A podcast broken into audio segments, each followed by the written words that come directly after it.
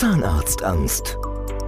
Der Podcast für sanfte Hilfe bei Zahnarztangst. Mit Andrea Herold und Dr. Michael Loi. Wie angekündigt geht es in den nächsten Wochen hier im Podcast um Dr. Michael Loy und wie er zur Methode Dr. Loy kam. Das erfahren wir aus einem ausführlichen Radiointerview und das beginnt mit einem kleinen Fragebogen. Mein heutiger Gast ist männlich Name. Michael Loy. Alter.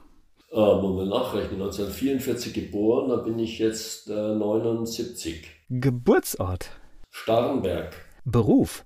Zahnarzt. Ich glaube, da kommen wir später zu, dass Sie Ihren Beruf mit absoluter Profession leben. Aber haben Sie noch Zeit für Hobbys? Eigentlich nicht. Also man muss da wissen, also ich wollte eigentlich nie Zahnarzt werden. Das fand ich das allerletzte überhaupt. Mein Vater hat gesagt, du wirst Zahnarzt oder gar nichts. Ne? Ich wollte eigentlich Mathematik, Volkswirtschaft, sowas studieren. Und dann habe ich mir immer so Extreme in der Zahnmedizin gesucht und habe auch entsprechend äh, als Assistent entsprechende Chefs gehabt, die das ermöglicht haben.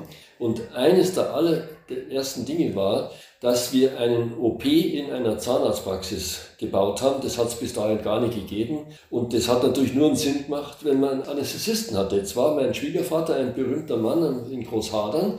Und so hatte ich da auch Beziehung zu Anästhesisten. Wir hatten also OP und Anästhesisten und konnten plötzlich Sachen machen, die man in der freien Praxis gar nicht machen konnte bis dahin.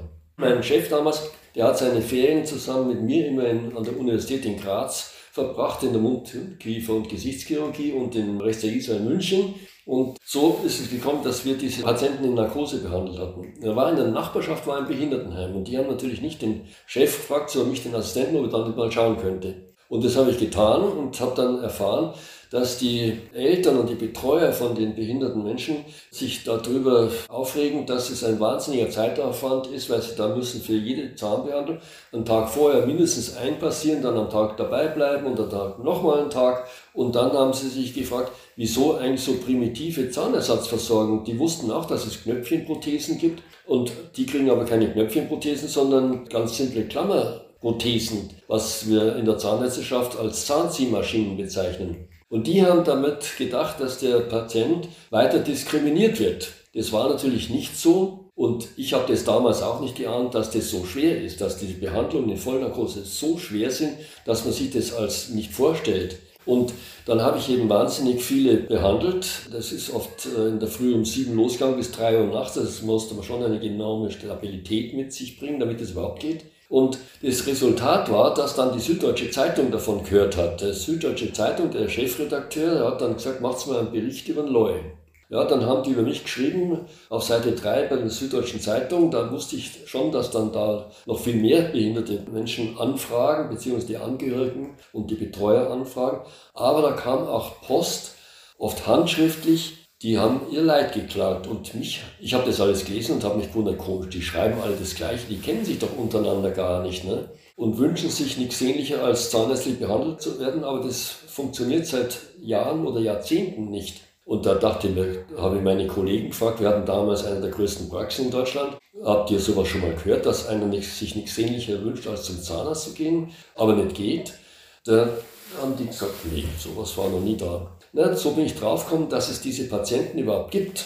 Und eine dieser Patienten, dieser Briefe, war von einer Frau Andrea Herold, mit der ich dann telefoniert habe und dann haben wir vereinbart, dass wir da zusammenarbeiten in der Form, dass ich die Behandlung mache und sie stellt sich den Medien zur Verfügung, weil das war ganz klar, dass ohne Medien wird kein Mensch erfahren, dass es Patienten wie die Frau Herold gibt. So ist das Ganze eigentlich entstanden. Wow, ich merke schon, Sie brennen für das Thema. Dafür, dass Sie kein Zahnarzt werden wollten, war das jetzt schon ganz schön viel hier in der Einleitung. Ich habe noch zwei ganz allgemeine Fragen und dann lassen Sie uns so richtig in das Thema einsteigen. Haben Sie sowas wie ein Lebensmotto? Eigentlich nicht. Sagen wir so, Überleben. Ja, das ist nicht das Verkehrteste.